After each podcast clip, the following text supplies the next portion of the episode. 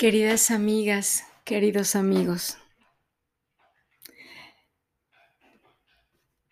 Yo también me quedé pensando, bueno, ¿y ahora qué?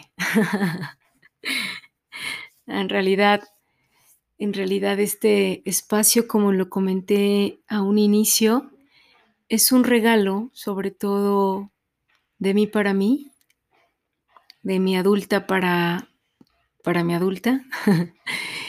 Y este tema de la colusión en la pareja, la verdad es que es un tema sumamente interesante, también doloroso, necesario y sin duda es una parada que hay que hacer para podernos mantener en evolución con la pareja.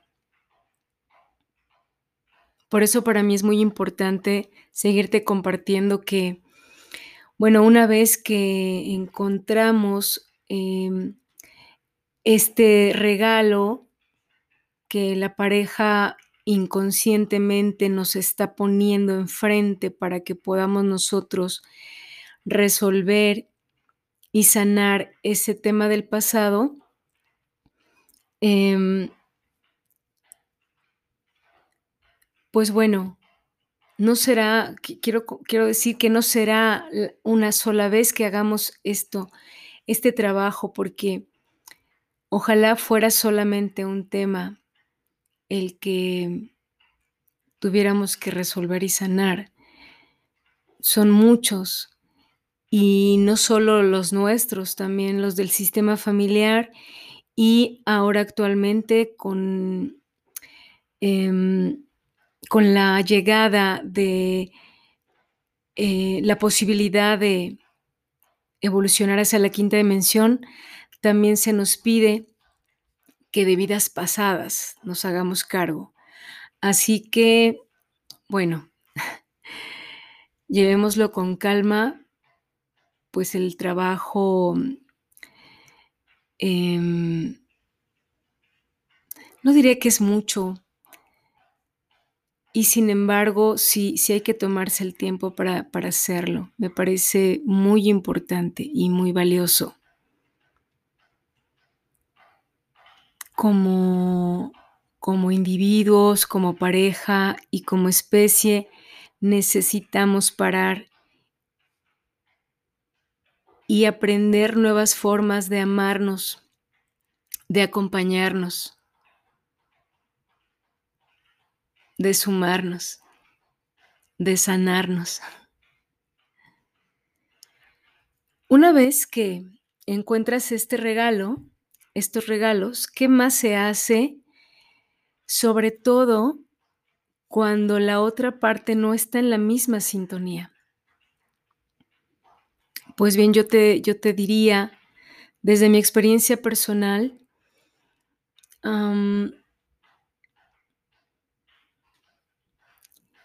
que el aprendizaje jamás se acaba.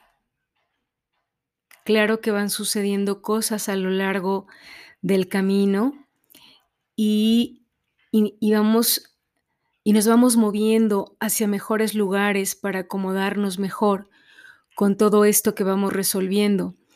Y en definitiva, el otro también lo, lo hace, solo que de manera diferente.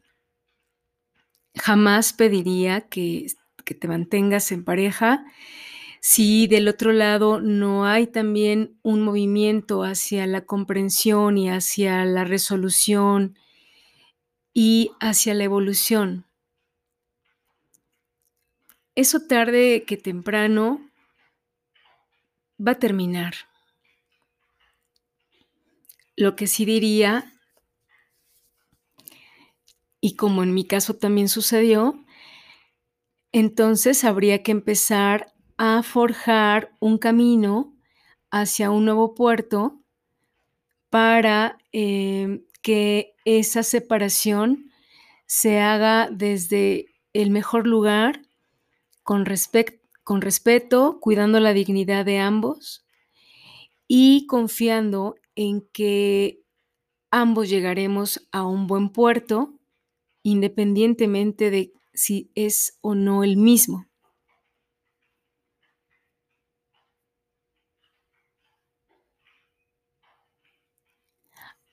Algo que también te quiero compartir, que para mí es oro molido, es oro molido, y que es sumamente importante que la gente lo sepa, es que si nos permitimos de la mano del amado, de la amada, abrir estas heridas, ponerlas a la luz, explicar qué hemos descubierto,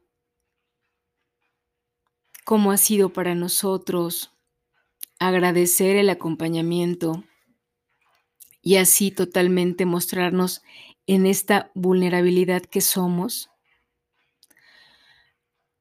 no solo nos vamos a sorprender porque el otro nos tome también con su corazón abierto. Nos sorprenderemos cuando comencemos a descubrir al paso del tiempo que parados desde la vulnerabilidad se construye en realidad el amor sólido, el amor verdadero, la confianza absoluta, la sinceridad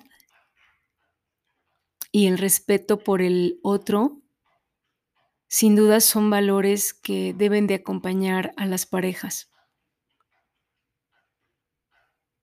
Y justo eso es lo que yo te invito a que encuentres.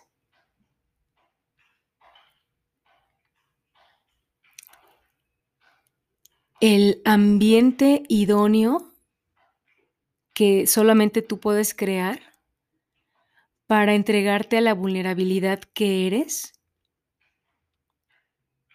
exponerte ante el otro con tu fuerza, con tu valentía, con tu dignidad, con tus padres detrás, con el regalo que, que te ha permitido tomar esta persona. Y que con todo eso que tú eres, te entregues a esta vulnerabilidad para, como ya te dije, partir de ahí a construir un amor sólido, un amor real que crece, fortalece, empodera, sana y perdura. Agradezco profundamente a quien me ha permitido pararme en esta grandeza que soy. Un ser vulnerable en evolución.